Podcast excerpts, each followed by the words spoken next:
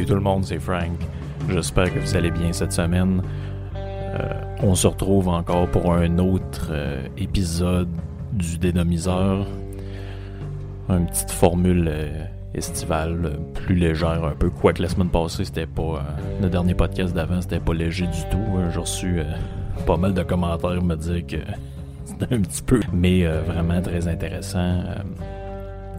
Je, suis vraiment content des, euh, des rebounds que vous m'envoyez. Il y a une genre d'explosion au niveau des mails de ce temps-là. là. C'est- parfait. J'imagine que c'est relié au. euh, c'est relié au fait que euh, Radio Pirate est en vacances, mais bref, moi j'ai pas de. Je prends pas de vacances pour l'instant, fait que je continue de vous amuser avec mes petites histoires. Parlant de parlant d'histoire puis parlant de, de retour de pirate, je remercie Eric qui m'a envoyé une série de livres euh, audio super intéressants sur des bands, sur, sur, sur, sur- toutes sortes d'affaires. Puis je suis vraiment, je suis vraiment content que j'ai pu euh, justement commencer à euh, J'en ai lu un au complet. En fait, genre, on dit lire, c'est plus écouter que lire. J'en ai écouté un au complet, puis euh, je suis vraiment, je suis vraiment content du, du, du produit. C'est le livre de Sharon Osbourne. Ce livre-là est vraiment, vraiment intéressant parce que moi j'avais lu la biographie de ben, l'autobiographie de Ozzy, mais j'avais lu celle de Tony Iommi aussi, puis j'avais lu en tout cas quelques affaires, un livre sur l'histoire de Black Sabbath. Il se passe beaucoup de choses dans ces euh, dans ces livres-là. Ce qui est intéressant, c'est de confronter les versions. Comme par exemple dans le livre de dans le livre de Ozzy, il raconte que à un moment donné, bon, il est chez lui, ça cogne à la porte, puis là c'est Tony Iommi qui est à la porte euh, avec Geezer Butler qui lui demande de, tu sais, qui disent, a vu ton annonce que tu cherchais un groupe, puis t'es un chanteur, blablabla. Mais dans la version d'Ozzy, c'est lui qui se lève, il est tout seul chez eux, il va ouvrir la porte. Dans la version de Tony Iommi, il cogne, la mère de Ozzy ouvre la porte, puis elle lui crie après de venir parce qu'il y a quelqu'un qui le demande. Donc, c'est des petits détails comme ça, mais on voit que ça permet de mettre en perspective les versions de tout un chacun, puis ça permet euh, de, voir un peu, bon, ok, lui, ça, c'est sa perception de telle affaire, sa perception de telle autre affaire, puis là, ben, le livre de Sharon, ça met vraiment en relief la relation qu'elle a eue avec Ozzy, puis qu'elle a encore depuis toutes ces années-là, malgré le- les, les tromperies, malgré euh, toute la merde euh, qu'on connaît qui leur est arrivée. Mais euh, c'est ça, donc le livre, euh, le livre s'appelle Sharon Osbourne Extreme. C'est ça, ça- s'écoute super bien. C'est elle qui en fait la lecture en plus dans le dans le livre audio, si vous voulez vous procurer ça. Donc on apprend d'abord que bon Sharon Osbourne c'est pas son vrai nom évidemment. Donc Osbourne c'est le nom de c'est le nom de, de, famille d'Ozzy qu'elle a pris lors du mariage. Et son vrai nom, c'est Sharon Arden. Mais ce qu'on apprend là-dedans, c'est que son père, Don Arden, c'est pas son vrai nom non plus. C'est qu'il avait pris ça parce que lui, il a un nom d'origine juive. Puis euh, apparemment qu'à l'époque, ça avait euh, c'était assez mal vu dans le milieu euh, dans le milieu américain de la musique. Donc, ben, pour les raisons qu'on connaît, l'histoire étant ce qu'elle est. Donc lui, il a changé, il s'appelait Don, je sais plus quoi exactement, mais euh, Stein quelque chose. Puis bon, ben, il a changé pour Don Arden, comme ça, il dit aucun. euh, aucune chance qu'on se fasse chier avec, avec notre nom. On apprend là-dedans qu'elle a vécu dans un dans un, des niveaux de pauvreté quand même assez, euh, assez intense. Donc, elle- dans l'enfance, c'est une enfance un peu minable. Euh, Ça va assez mal. C'est euh, c'est très euh, c'est très euh, très une famille très déconstruite. On, voit tout le long du livre que sa famille, c'est ça qui donne des euh, c'est ça qui donne du fil à retordre toute sa vie, le, le poids de traîner un peu sa famille comme des espèces de boulets, des espèces de, de, parasites qui s'accrochent à elle pour essayer de têter euh, la manne familiale. Donc son père est un genre d'escroc, mais son père c'est vraiment une, son père c'est une vidange là. C'est si vous lisez le livre vous allez capoter là. Son père c'est un genre d'escroc, mais son père à base c'est comme un un genre de gars qui est dans l'import-export un peu, puis à un moment donné, ben, il décide que, vu que c'est un peu in dans le milieu, il dit, moi, je vais être euh, je vais être euh, bon un genre de, manager de band. Fait que là, il commence, il essaie de trouver des bands, puis à un moment donné, on apprend qu'il devient, gérant de toutes sortes de bands, dont The Animals. Et puis eux autres vont faire euh, la chanson House of the Rising Sun, que vous, connaissez tous, qui a été repris dans une version poche en français par Les Portes du Pénitencier, mais ça, faut... ça, c'est le genre d'information qu'il faudrait cacher dans notre existence. Ça, c'est un peu comme quand. Comme, comme un peu les baronnets reprenaient des. Euh, des les tonnes des, euh, des Beatles et puis ils prenaient Twist and Shout puis ils faisaient genre je sais pas moi tourner déchire ou une connerie de même c'est tellement mauvais. Euh, ou quand on a pris la chanson Life is Life pour faire La vie chante, la la la la la. ça, c'est des bouts de notre histoire qu'on devrait effacer, carrément. Oh, je m'excuse de ramener ça sur le tapis.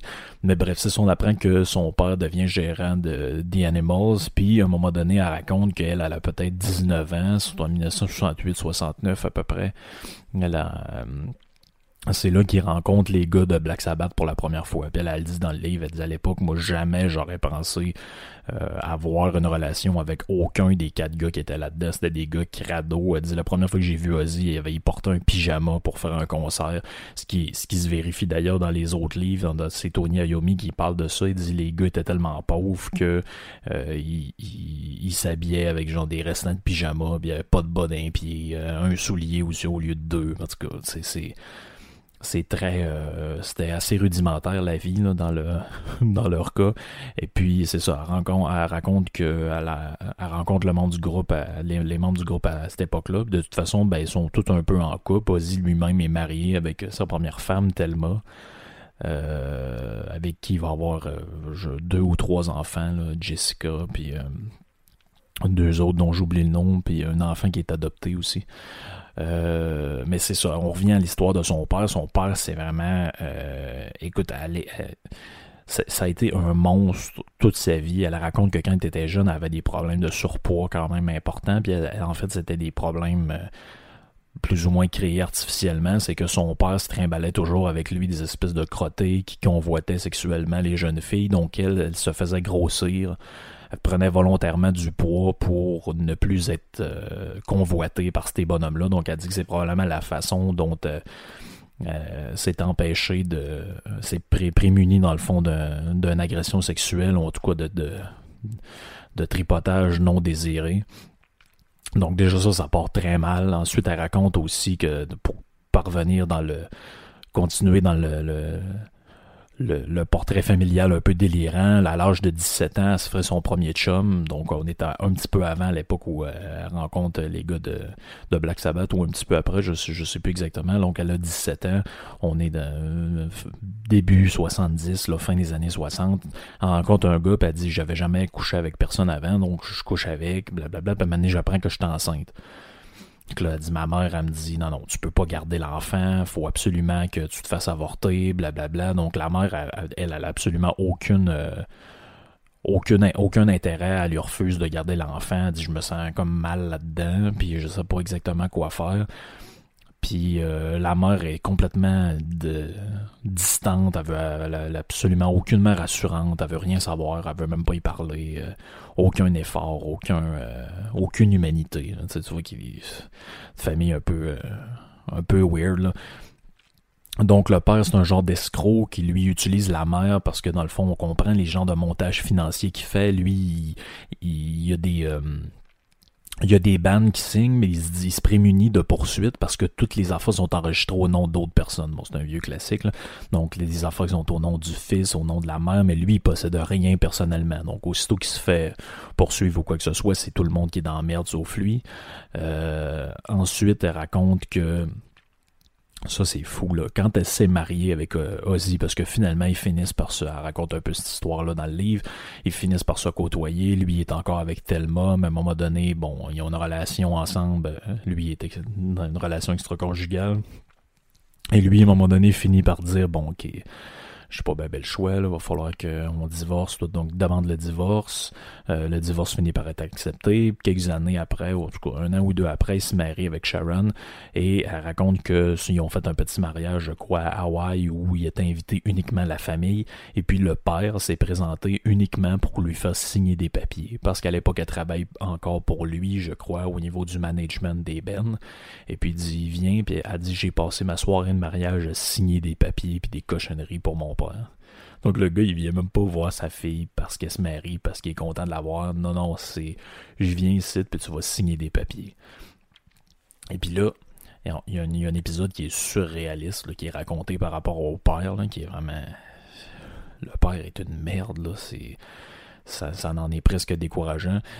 à un moment donné, euh, il se passe un épisode, je me souviens plus exactement qu'est-ce qui se passe, mais bref, elle a un genre de elle a un genre de dépression ou en tout cas un moment où elle file pas trop. Puis euh, m'a mené euh, le père Don Arden et il, appelle Ozzy il dit ouais je voudrais que tu viennes prendre un café blablabla. Fait que là pointe. Puis au café il y a le frère de, de Sharon et le père. Puis ils disent ah tu sais euh, Oz tu sais que notre fille, euh, tu sais que ma fille, elle a des problèmes mentaux graves, on l'a déjà interné, tout ça est pas vrai. Là. Ils, ont, tout inventé ça. Donc, dans le fond, ils ont essayé de la faire passer pour folle. Là, lui, il revient, il dit mais là, Chris, avec qui je me suis marié, la fille est complètement, elle a déjà été internée, puis elle est folle, puis euh, je sais pas quoi faire. Donc, finalement, ils ont essayé. Puis là, ils ont dit à Ozzy, si tu veux, on t'arrange les papiers, on va faire, on est capable, on connaît des notaires, tout, on va faire annuler le mariage, tu vas être libéré d'elle. Donc, finalement, finalement, tu comprends dans l'histoire que le bonhomme et le frère voulaient avoir l'emprise sur la fille, puis finalement la garder auprès d'eux euh, pour que pour qu'elle puisse plus jamais sauver finalement d'une espèce de, patente familiale dégueulasse. Et finalement, à cette époque-là, est enceinte de, de, d'un premier enfant d'Ozzy. Et puis là, euh, quand elle apprend cette histoire-là, elle dit Ben là, Chris, ça n'a aucun sens, je vais aller m'expliquer avec eux autres. Fait qu'elle se pointe chez, les, chez ses parents. Et puis là, la mère relâche sur elle les deux gros chiens de la maison. Puis là, les chiens l'ont attaqué. Elle est tombée sur le ventre à terre, puis là, elle s'est fait mal. Ça. Puis suite à ça, il y a eu une fausse couche probablement liée à cet incident-là. Donc, elle est tombée par terre, elle s'est cognée le ventre, puis suite à l'attaque des deux chiens. Et puis, quand elle a appelé sa mère pour lui dire, tu sais, la connerie que tu as faite, là, j'ai été obligé d'aller chez le médecin, puis de, ils ont retiré l'enfant parce que j'ai fait une fausse couche. La mère a fait Ah, ok, puis elle a raccroché le téléphone. Quelle famille de dégénérés, pareil. C'est fou, tu lis cette biographie-là, cette autobiographie-là, tu, tu fais comme. Mais pour de vrai, s'il y en a qui, qui aiment pas, parce que je sais qu'elle a une drôle de réputation dans le monde du, euh, du, du métal puis de, la musique comme un genre de femme un peu acariate qui, euh, qui est là pour profiter de la manne d'un mari prolifique, mais ça risque qu'elle a été tellement euh, élevée dans un milieu de merde que je sais pas si tout ce qu'on y reproche est vrai ou fondé, mais bref, on comprend un peu l'origine de tout ça si c'est vrai. Euh, le, le, le, le, clou du cercueil finit qu'à un moment donné, bon ben, il, vous savez que j'ai déjà raconté même dans le premier podcast, c'est un peu cette histoire-là. Ozzy se sépare de, de Black Sabbath, bon, c'est-à-dire qu'il fout à la porte parce qu'il consomme trop de dope.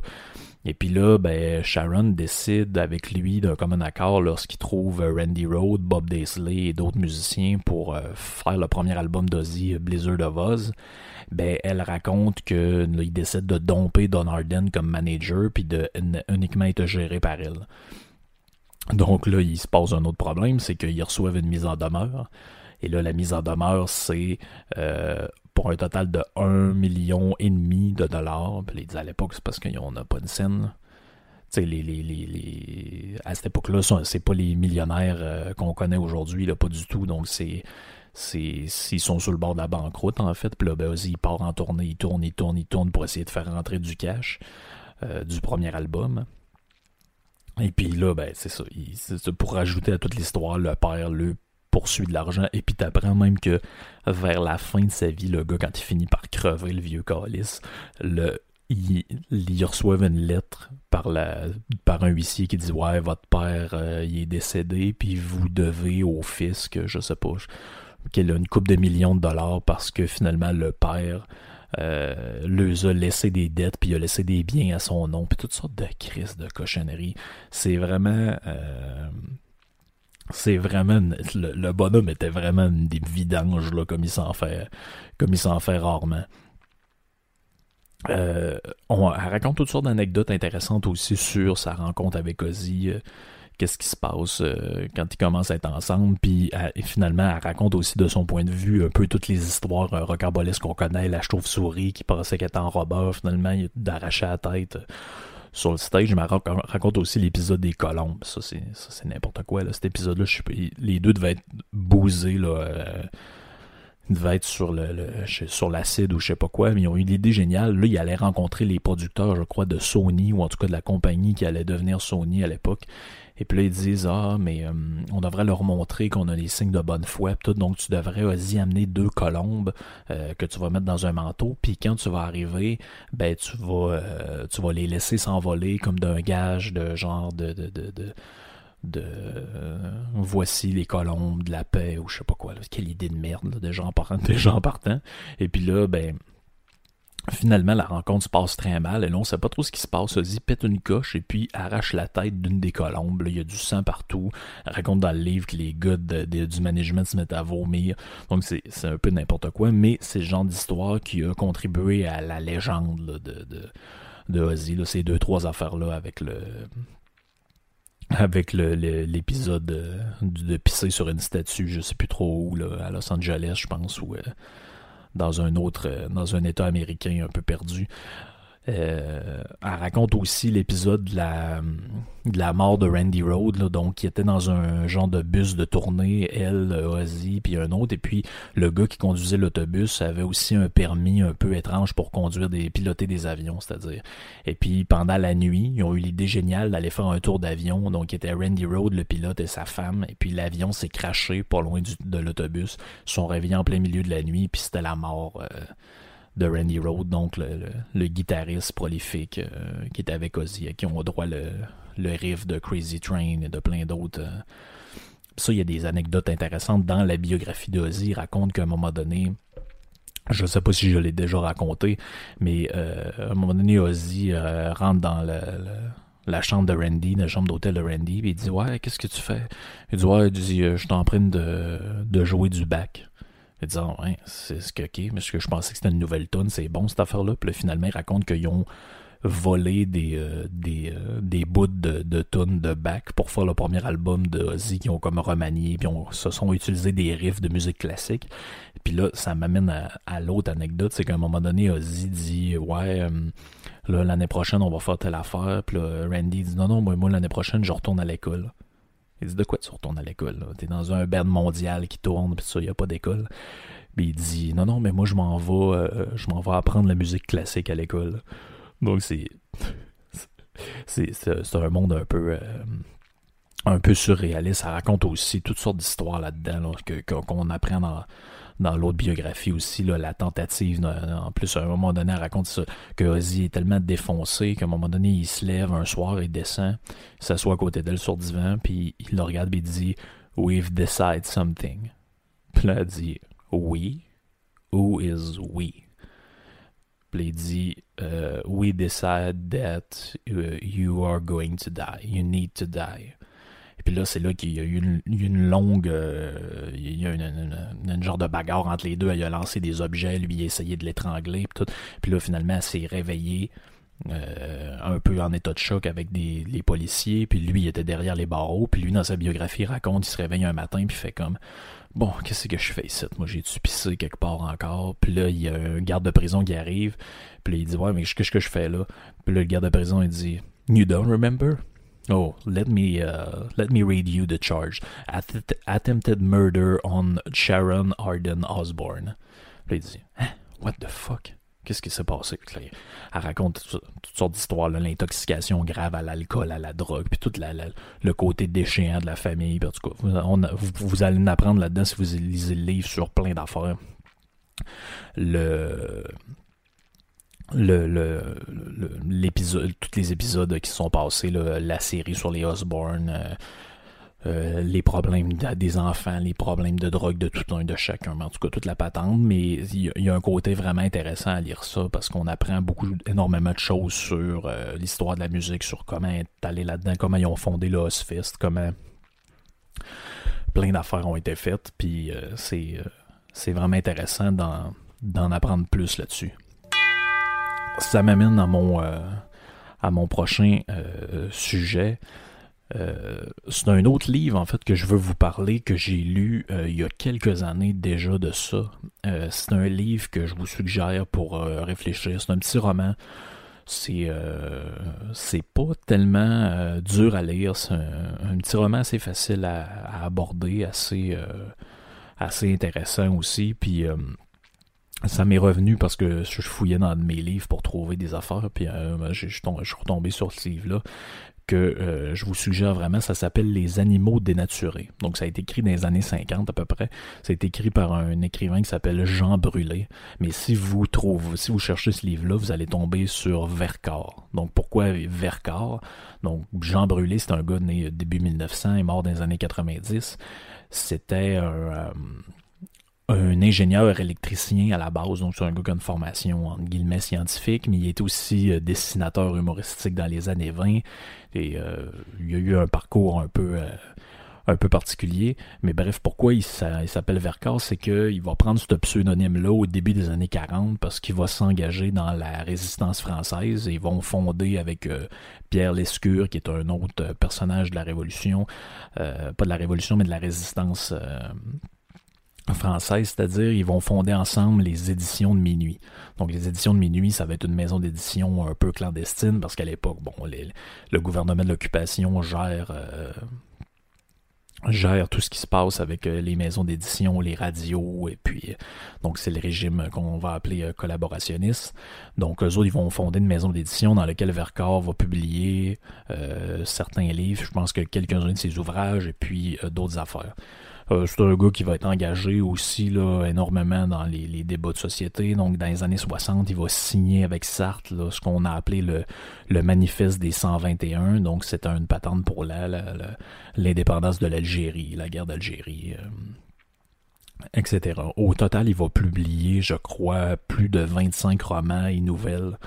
Il va faire aussi plusieurs... Euh, plusieurs pièces de théâtre, toutes, sortes d'affaires, mais le livre qui m'intéresse le plus, parce que le reste de son œuvre, c'est je, je la connais pas énormément, puis il y a beaucoup de beaucoup de choses artistiques là-dedans qui sont pas nécessairement le, pour nous autres dans, le cadre du podcast, mais le roman euh, Les animaux dénaturés, c'est que c'est un roman philosophique. C'est pour ça que ça, m'intéresse, c'est pour ça que je pense que c'est euh, quelque chose qui peut euh, qui peut vous intéresser grandement. Donc l'histoire, si je le résume rapidement, c'est parce que je, veux vous laisser en parler, mais en même temps, je veux pas gâcher non plus l'intérêt que vous avez euh, pour aller lire le livre, donc je ne veux pas vous révéler l'entièreté de l'histoire, mais bref, si je vous fais un, wrap-up un peu de l'histoire du livre, c'est que vous avez un groupe d'anthropologues qui partent à la recherche du chaînon manquant de l'humanité. Donc vous avez sûrement déjà entendu parler de ce concept-là. Le chaînon manquant, c'est que dans l'histoire de, de, l'étude de l'humanité, donc là, vous avez l'Australopithèque qui est notre ancêtre le plus lointain, l'Homo habilis. vous avez sûrement appris ça à l'école. Bon, ben, ben, bref, là-dedans, il y, a une hypothèse qui dit qu'il y aurait il manquerait un, un, être vivant. Euh, qui est un genre d'hominidé qui serait à la frontière entre, on va dire, le singe pour simplifier et l'homme. Donc il y aurait le, le chaînon manquant de l'humanité. Donc, eux autres, qu'est-ce qu'ils vont faire? C'est qu'ils vont chercher un, euh, une espèce d'être, justement, qui est à mi-chemin entre l'homme et le singe. Sauf que ce qui est, euh, ce qui est, ce qui est intéressant, c'est qu'ils vont euh, chercher, au, lieu de chercher un fossile, donc comme les anthropologues en général cherchent des fossiles et des, finalement des, restants de, squelettes de, l'époque. Ils vont chercher au sein d'une population vivante. si je ne me trompe pas, l'histoire se passe genre en Papouasie ou dans, ce coin-là. Donc l'espèce qu'ils cherchent, sur laquelle ils sont tombés, dont ils ont entendu l'existence, se nomme Paranthropus greamiensis. Donc, ça s'inspire de quoi? Ça, ça s'inspire de ce qu'on appelle le paranthrope. Donc, c'est un, ça, ça a été découvert dans les années 30, fin des années 30, début des années 40. Donc, le gars s'inspire de son époque hein, pour écrire son roman. Donc, le paranthrope, c'est quoi? C'est un genre de dominine ou dominidé qui aurait vécu sur Terre entre 2 à 3, euh, entre, mettons, 3 millions et 1 million d'années euh, passées. On prétend que ça mesurerait entre 1m30 et 1m50. Donc c'est un genre de petit homme euh, qui aurait vécu il y a quelques millions d'années et qui serait différent de notre ancêtre commun. Donc on a un ancêtre commun avec cet homme-là qui aurait vécu, qui est l'Australopithèque. Donc l'Australopithèque, c'est le, le, le tu sais, quand on parle de Lucie, la première humain qui était, qui était découvert, bon, on dit humain pour faire simple, mais en réalité, c'est pas un humain, c'est un Australopithèque. Donc c'est le premier, euh, c'est la, la, famille des, euh, des hommes euh, qu'on dit bipèdes, donc qui marchent pas à quatre pattes comme les euh, comme les chimpanzés, donc ils marchent, ils se promènent debout. Donc dans cette famille-là, bon, on a toutes sortes de on a toutes sortes de, variantes. Donc l'homo habilis, celui qui maîtrise les outils, l'homo esgarter, l'homo euh, newfensis. Donc il y en a plusieurs. Donc c'est des, euh, hominités bipèdes qui descendent de l'australopithèque. Donc on pense que le paranthrope euh, dont le, l'espèce de chaînon manquant de l'histoire est inspiré, c'est une, variante des hommes qui auraient existé à l'époque. Donc lui, il s'inspire un peu de, de ça, puis apparemment que c'est une variante de, l'espèce humaine au sens très large. Là. On s'entend que c'est pas vraiment une espèce, mais c'est une variante des euh, euh, types d'hominidés qui euh, ne maîtrisaient pas les outils. Donc, c'est probablement pour ça qu'ils se sont éteints il y a environ un, million d'années. Moi, du coup, ça fait partie des, des explications. Sauf que là, l'histoire tourne alentour d'un genre de crosseur. Parce qu'il y a un gars là-dedans qui s'appelle Van Kruysen. Lui, qu'est-ce qu'il veut? Il veut se servir du Paranthropus comme un genre de main-d'œuvre pour un, si je me trompe pas, c'est une usine de lainage. Donc lui, il y a une usine, il dit, ça tombe bien, eux autres, euh, ils ont des petites mains, ils vont pouvoir travailler, euh, euh, sont plus brillants que des singes, bref, je vais pouvoir m'en servir pour faire une série d'affaires. Puis là, en plus, ben, l'affaire, c'est que c'est ça. En étant non humain, ben, donc ils possèdent aucun droit, donc ils n'ont pas de salaire, ni de conditions, ni rien, finalement. Euh, mais là, le débat que ce livre-là met en scène, c'est est-ce que les, euh, le paranthropus, qu'on appelle aussi dans le livre le tropie, pour faire euh, plus court, est-ce qu'il est humain ou animal? Donc, vous voyez un peu poindre à l'horizon le, le débat de fond de cette histoire-là, c'est que qu'est-ce que, euh, comment est-ce qu'on va définir cette espèce-là qui est euh, comme à mi-chemin entre l'homme et l'animal, puis qu'est-ce qu'on va faire avec finalement, est-ce qu'ils ont des droits, est-ce qu'ils n'ont pas de droits, euh, comment ils devraient être traités, est-ce qu'on a le droit de s'en servir pour travailler, est-ce qu'on a le droit de faire ci, est-ce qu'on a le droit de faire ça, puis là, ben, les autorités, parce que maintenant, il y a comme un genre de procès dans l'histoire du livre, vont dire, ouais, mais là, on a un problème, c'est que dans la loi, il n'existe pas de définition de ce que c'est qu'un être humain la définition est comme pris d'emblée comme ça. On sait ce que c'est qu'un être humain, puis that's it. Là. On se pose pas plus de questions que ça. Et puis là, il y a un genre de, scientifique qui va venir témoigner, parce que là, on s'intéresse à savoir qu'est-ce que c'est finalement qu'un être humain. Puis lui va dire Ouais, mais euh, moi j'ai une une manière de faire la démarcation, vous allez voir, c'est très simple. Euh, c'est est-ce qu'ils sont féconds? Donc là, ils vont dire, OK, mais comment ça, est-ce qu'ils sont féconds? Ben, il va dire, c'est simple. Si on fait accoupler un humain avec euh, un paranthropus, avec les tropies, est-ce qu'il va avoir un enfant? Donc, s'il y a un enfant, c'est que c'est un humain. S'il n'y en a pas, c'est que c'est un animal. Et puis là, ben, ils font des expériences et puis ils se rendent compte que le problème, c'est que ça fonctionne aussi avec le singe. Donc ça, c'est une affaire très, euh, très théorique. Là. Ça renvoie, je suis à peu près sûr, c'est pas mentionné dans le livre, mais je suis à peu près sûr que l'auteur s'est inspiré de une espèce de scientifique, scientifique russe qui s'appelle Ilaya Ivanov. Vous irez voir ça. Je pense qu'il y a des trucs sur YouTube ou sur, euh, sur Internet un peu partout. Donc lui, c'est qui? C'est une espèce de scientifique russe un peu timbré qui, dans les années 20, a, lui et son fils faisaient des expériences et ils ont inséminé deux chimpanzés avec leur propre sperme. Donc deux gars un peu déséquilibrés de gens partant. Et puis théoriquement, théoriquement, la pratique serait possible selon eux. Sauf que là, dans l'histoire de ces gars-là, je crois que les, chimpanzés qui ont été inséminés sont décédés des suites de maladies avant qu'on sache si c'était réellement possible. Donc tout ça est dans l'ultra théorique, mais je fais que vous mentionnez ça parce que d'après moi, l'auteur s'est inspiré, comme par hasard, l'autre gars, le russe, a fait ça dans les années 20, il écrit son livre début des années 50, donc à mon, à mon, sens, si on se fie au reste de son inspiration, c'est pas mal là qu'il a dû prendre... Euh, qui a dû prendre son affaire. Donc, le critère de la fécondité marche pas, puis là, à un moment donné, il y a un neurologue. Donc, le neurologue lui va dire Bon, mais t'as peu, c'est le cerveau. Dans le fond, ce qui distingue l'homme de l'animal, c'est le cerveau, donc la complexité du cerveau. Si je pouvais utiliser le cerveau d'un tropie, je saurais si c'est un homme ou un animal, en fonction de la quantité de, de, liaison entre les neurones, et puis ce, ce genre de trucs-là. Sauf que là, il y a un problème. Il, analyse le cerveau et puis se rend compte que le cerveau des tropies est plus simple que celui d'un homme, au sens où il est moins gros, il a l'air d'avoir moins de connexions, moins de neurones, mais beaucoup plus complexe que celui d'un singe. Ils vont dire, bon, ben là, qu'est-ce qu'on fait? On est comme entre les deux. Euh, on est comme un peu fourré dans notre histoire. Puis là, il y, a il y en a un autre qui va dire, ouais, mais là, ce qui différencie l'homme de l'animal, c'est la capacité d'apprendre un langage. Il va dire, ah, c'est pas bête, apprendre un langage, ouais, on devrait, euh, euh, ben c'est sûr, on devrait vérifier. Là, ils s'aperçoivent qu'ils sont capables d'apprendre certains mots. Donc là, ils, sont comme, OK, bon, le singe n'est pas capable de parler, lui est capable d'apprendre certains mots, qu'est-ce qu'on fait? Et puis là, il y a une série d'autres expériences qui font, qui, qui comparent avec les singes, comme par exemple, si vous donnez un paquet d'allumettes à un singe. On a, les, les, les, ça, c'est des expériences qui ont été faites. Ils ont découvert que, mettons, vous donnez un paquet d'allumettes à un chimpanzé, ils vont être capables d'allumer les allumettes, mais uniquement par, euh, par hasard. Donc, dans le fond, ils comprennent pas qu'un côté allume, l'autre côté allume pas. Donc, c'est. Euh, ils sont capables d'allumer l'allumette, mais ils ne comprennent pas le principe qui fait que l'allumette prend en feu ou pas. Donc, on voit qu'il y, a un côté de l'intellect humain qui n'est pas présent chez les, les, chimpanzés. Sauf que là-dedans, bon, ben, le parent de l'eutropie est capable d'allumer l'allumette et sait très bien comment ça fonctionne. Donc là, on est toujours un peu, on tourne en rond. Est-ce que l'eutropie est un homme? Est-ce que c'est pas un homme? Et puis là, ben, il arrive un événement un peu dramatique dans le roman que, que je vous raconterai pas, mais qu'il s'agit de, de pousser la réflexion euh, encore plus loin sur, par exemple, est-ce que c'est ce qu'on peut faire à ces gens-là, est-ce que c'est punissable par la loi ou pas?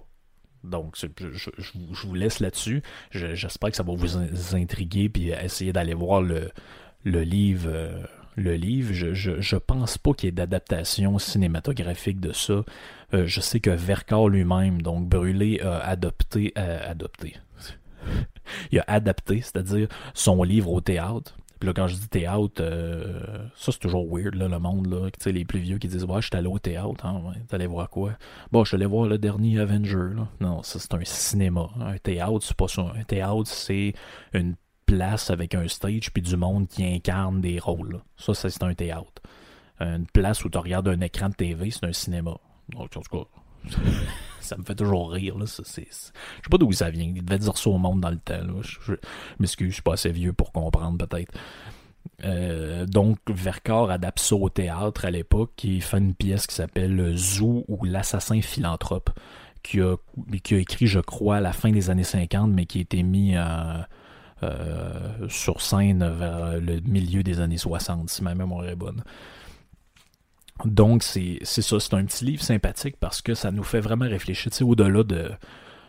Parce que des fois, les gens m'écrivent, me disent Ouais, tu sais, étudiant en philosophie, c'est quoi que tu nous conseilles comme livre qui sont intéressants pour faire réfléchir à toutes sortes de patentes? Puis moi, je me dis tout le temps, ben, tu sais, euh, j'aime ça, tu sais, renvoyer des affaires qui font réfléchir les gens, mais je veux pas non plus vous envoyer des affaires, ah, tu liras euh, Nietzsche par-delà par le bien et le mal, je sais très bien que si t'as pas de formation euh, philosophique ou si t'as pas d'intérêt euh, pour ce genre d'écriture-là ou ce type d'écrivain-là, ça, ça, va, ça va te tomber des yeux puis t'aimeras pas ça. Sauf que là, par contre, un un petit livre comme ça sous la forme d'un roman qui est très court, qui est très, euh, très accessible à tout le monde, ça fait réfléchir à toutes sortes de questions, notamment sur qu'est-ce qui fait qu'on est des hommes plutôt que des, animaux. ça, ça, ça, pourrait nous renvoyer une perspective contemporaine, toute la réflexion des vegans sur est-ce que les animaux sont différents par nature des êtres humains ou pas. Il y a tout un débat philosophique autour de ça, puis c'est des questions qui sont... Euh, qui sont, qui sont intéressantes puis qui méritent d'être creusées. Fait c'était ma petite suggestion lecture de, de la semaine. En fait, c'est deux livres aujourd'hui que je vous que je vous suggère. Un pour vous divertir puis vous amuser sur l'histoire de la musique, sur euh, euh, ben en même temps ça vous apprend plein de choses sur comment on vivait à l'époque, comment euh, comment la, la, vie pouvait être un peu un peu n'importe quoi pour pour les gens qui ont qui ont subi euh, un peu l'espèce d'époque de l'Angleterre d'après-guerre, où tout a de l'air décollissé, puis euh, les familles déconstruites, puis euh, la misère sociale, puis les parents tout croche. En tout cas, ça vous apprend plein d'affaires là-dessus, mais en même temps, ça vous divertit. Des histoires de brosse, des histoires drôles. Puis un autre roman pour vous faire réfléchir pour, euh, pour vous aider justement à cheminer dans une espèce de, de, de, réflexion. Puis si vous voulez vous en tenir uniquement au podcast, il n'y a pas de problème non plus. Mais si je vous conseille quand même euh, d'aller faire un petit tour dans ces, deux bouquins-là. Donc je, les répète. Donc le premier c'était Sharon Osbourne Extreme. Le deuxième c'est Vercors, Les animaux dénaturés. Donc, euh, ça fait pas mal le tour pour moi cette semaine. On se reparle dans quelques jours pour un autre podcast sur d'autres sujets. Puis, gênez-vous toujours pas pour m'écrire au frank à radiopirate.com. Ciao, bye, bonne semaine tout le monde.